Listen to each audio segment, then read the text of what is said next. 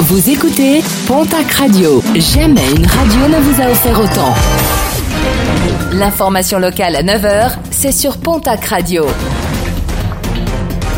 Bonjour Jean-Marc Courage Sénac très belle matinée. Un drame évité de justesse lors des fêtes de Tarnos dans les Landes. Vendredi soir, une dispute a éclaté entre deux personnes. L'un des protagonistes a été blessé de plusieurs coups de couteau, des plaies assez superficielles et sans gravité.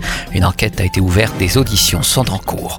Le coup de gueule du maire de Tournai dans les Hautes-Pyrénées alors que le club de rugby doit fêter ses 100 ans dimanche. Le terrain du stade vient d'être occupé par une soixantaine de caravanes de gens du voyage.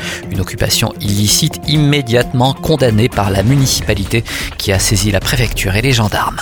Un nouvel accident grave déploré sur les routes gersoises. Samedi soir sur la commune de Homps, un automobiliste de 36 ans a mordu le bas-côté de la route avant de perdre le contrôle de son véhicule qui a finalement percuté deux arbres avant de s'immobiliser.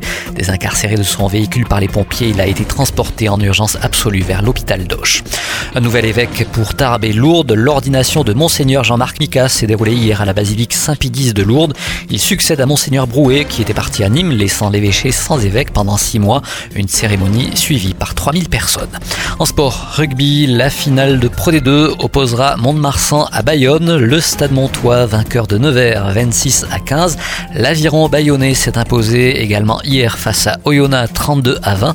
Une finale qui se jouera donc ce dimanche. Le vainqueur de cette rencontre montera directement en top 14, tandis que le perdant jouera les barrages.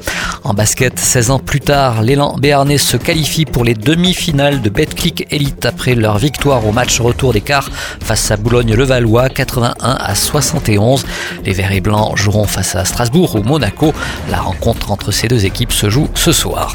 Et puis la victoire du golfeur tarbé Victor Pérez lors de l'Open des Pays-Bas hier, classé au 161e rang mondial. Il s'agit de sa deuxième victoire sur l'ex-tour européen, le DP World Tour. Avec cette victoire, Victor Pérez pourra disputer l'US Open dans quelques semaines, ainsi que l'Open britannique.